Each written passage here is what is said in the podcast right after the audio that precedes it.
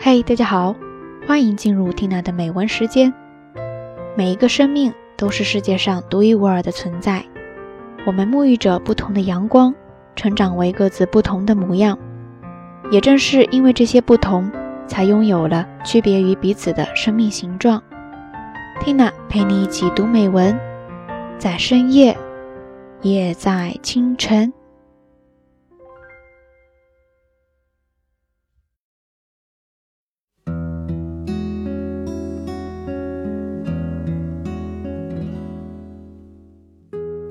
生き物ならお天気次第で風になぎ倒されたり、枯れそうになったり、立ち直ったり、それぞれ形や味が違っていたりするはずだ。スーパーマーケットに並ぶ野菜や果物は見事に形が揃っています。これを見てびっくりする外国人も多いと聞きます。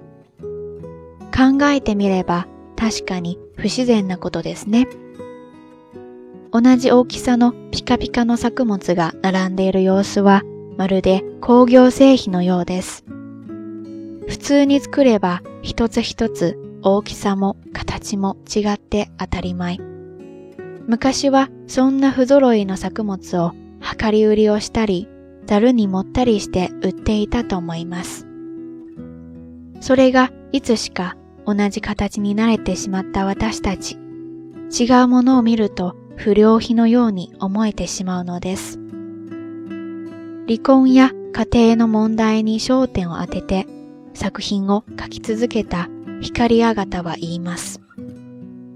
それが子供を見る目、子供に対する接し方にさえ及んでいるような気がする。確かにそう言えるかもしれません。みんなと同じでないとどうしても心配してしまうのではないでしょうか。土の香りがする作物は本物の味がします。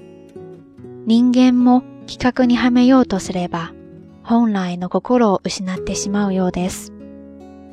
その時の天気次第でみんな違う味が出る。違うということが生きている証拠なのだとも言えるのですね。